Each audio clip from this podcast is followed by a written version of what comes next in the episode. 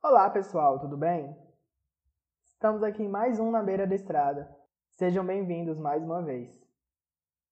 E é, gente, chegou dezembro. Chegou o final do ano. Alívio? Medo? Não sei qual o sentimento. Olha, foi um ano tanto quanto engraçado, deprimente, estranho. Para ser sincero, eu não sei descrever muito bem como foi esse ano, o que aconteceu. Pensar nesse ano me causa certos calafrios, um pouco de angústia, uma leve confusão mental. Ou uma pesada confusão mental. E eu acho que eu não devo ser o único a pensar assim. Eu não sei para vocês, mas eu comecei o ano cheio de muitas expectativas. E logo eu, que evita ao máximo criar qualquer tipo de expectativa, já para evitar o tombo lá na frente. Eu tinha planos que hoje eu vejo que eram quase que absurdos. Depois de um tempo vivendo 2020, eu até coloquei para mim que esse ano só começou a partir de março. Tudo o que aconteceu antes, ali em janeiro, é, fevereiro, foi um resquício, um restinho de 2019. Um restinho daquela época de quando a gente podia sair sem medo, a gente podia sair sem máscaras, que a gente podia ir ali nas baladinhas, nas chapadas, no bar, a gente podia dar beijo na boca, abraçar, esfregar nas outras pessoas sem nenhum problema. Hoje mesmo eu estava conversando com os colegas e falamos um pouco sobre isso. Em como tudo aquilo que a gente viveu lá no início desse ano parece ser algo super distante. Mas ao mesmo tempo, parece que esse ano passou voando. Galera, a gente piscou e já é dezembro. Cara, você tá doido. Eu, particularmente, tive que me reinventar como aluno e principalmente como professor. E foi um caos. Na verdade, está sendo um caos, porque, convenhamos, ninguém está se dando bem nisso aí. Além disso, eu nunca tinha ficado tanto tempo longe dos meus amigos. Até em épocas de férias, que eram, sei lá, um mês, um mês e meio, a gente acabava dando um jeito de se encontrar antes do fim. Pois em 2020 as coisas não foram bem assim, não eu fiquei cinco meses longe de todo mundo. Daí, quando voltei aí para o laboratório, é que comecei a encontrar algumas pessoas, porque eles também estavam ali. Outros eu só fui encontrar há umas duas semanas atrás, e ainda tem alguns que só Deus sabe quando é que vou vê-los.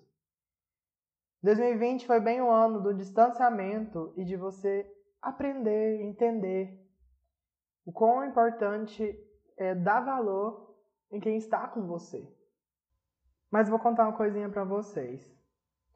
2020 também foi o ano que me mostrou muito quem eu sou. Me fez entender melhor quem é o Diógenes e quais são as minhas prioridades, quais são as minhas ambições. Eu percebi que muito do que eu desejava antes não vale a pena. Na moral, não vale todo o esforço que eu estava dando e pretendia dar. Que para você estar bem, Preste atenção, que para você estar bem, você precisa sair de onde aquilo que está te fazendo mal surgiu. E essa última frase eu vou dar os créditos para Mandinha. É, a Mandinha que já teve aqui na beira da estrada. Ela postou uma imagem com essa frase no status hoje e eu achei super certo, encaixou bem na minha realidade. Às vezes você precisa analisar o ambiente que você está inserido, ver se aquilo tá te fazendo bem. E se não tá te fazendo bem, o melhor é você se afastar dali.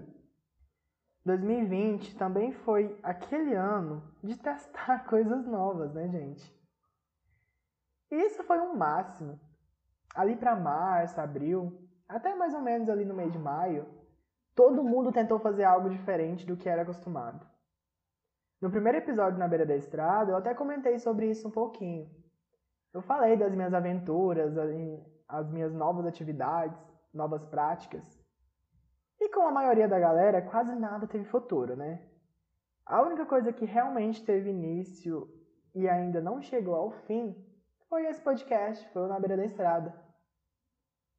E olha, Na Beira da Estrada foi muito importante para mim. Na verdade, está sendo. Aqui é meu cantinho para refúgio do resto do mundo. É onde eu posso desabafar, falar asneira, chamar alguns amigos e jogar a conversa fora sobre qualquer que seja o assunto. Teve um episódio aí para trás que eu até falei que é quando eu não estou bem que o Na Beira da Estrada flui bem. Chega a ser irônico isso, né? E além do ano, outra coisa também está chegando ao fim. No caso, essa é a primeira temporada do Na Beira da Estrada. Sim, vamos ter um recesso. Esse ano ainda vamos ter mais um episódio, mas entraremos em recesso para poder organizar um pouco melhor outras coisinhas que também precisam de muita atenção. E em 2021 retornaremos com mais convidados e mais conversa fiada. Eu espero que vocês retornem comigo quando eu voltar. Mas antes de finalizar, vamos aqui de Na Beira da Estrada Indica, né, gente? Porque, bom, acho que é a melhor parte do, desse podcast. E hoje eu vou deixar aqui dois filminhos que assisti no final de semana e um curta. E é para você assistir sozinho, para poder chorar sem medo de fazer cara feia e outra pessoa ver. As três indicações vocês vão estar encontrando lá na dona Netflix. O primeiro é o Era uma vez um sonho. O segundo, O caderno de Tommy. E o terceiro, que é o curta, Se algo acontecer, te amo. Esse curta foi muito comentado nesse final de semana nas redes sociais, todo mundo assistindo e caindo aos prantos, enfim. É muito bom, vale a pena. Se você gosta de, como eu e a Gabi costumamos é, falar, filmes de choro, essas indicações são bastante interessantes. Aí ah, hoje a gente está recebendo aí uma participação meio que indireta do Zacarias, e aí vocês podem perguntar, mas quem é Zacarias, Jorge? Zacarias é o cachorro do meu vizinho da frente. Conheço meu vizinho da frente? Não. Sei o nome dele? Nunca ouvi falar. Mas eu sei o nome do cachorro dele, Zacarias.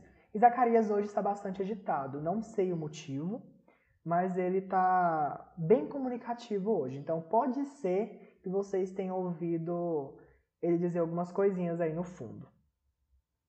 Mas tudo bem, né, gente? Acontece. E então é isso. Chegamos ao fim de mais um Na Beira da Estrada.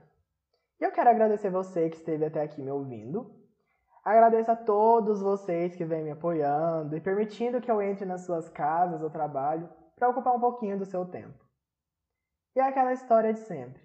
Caso alguém queira participar de algum episódio no futuro, quem sabe você não vem para a segunda temporada? Ou apenas dar sugestões, aceito sugestões para a segunda temporada. Me xingar, é, os xingamentos vocês xingam agora e não vão vir pra segunda temporada. Ou fazer a, aquele lindo elogio. É só mandar uma mensagem, gente. Vocês sabem onde me encontrar. Fiquem bem. Até semana que vem, assim eu espero. E beijos!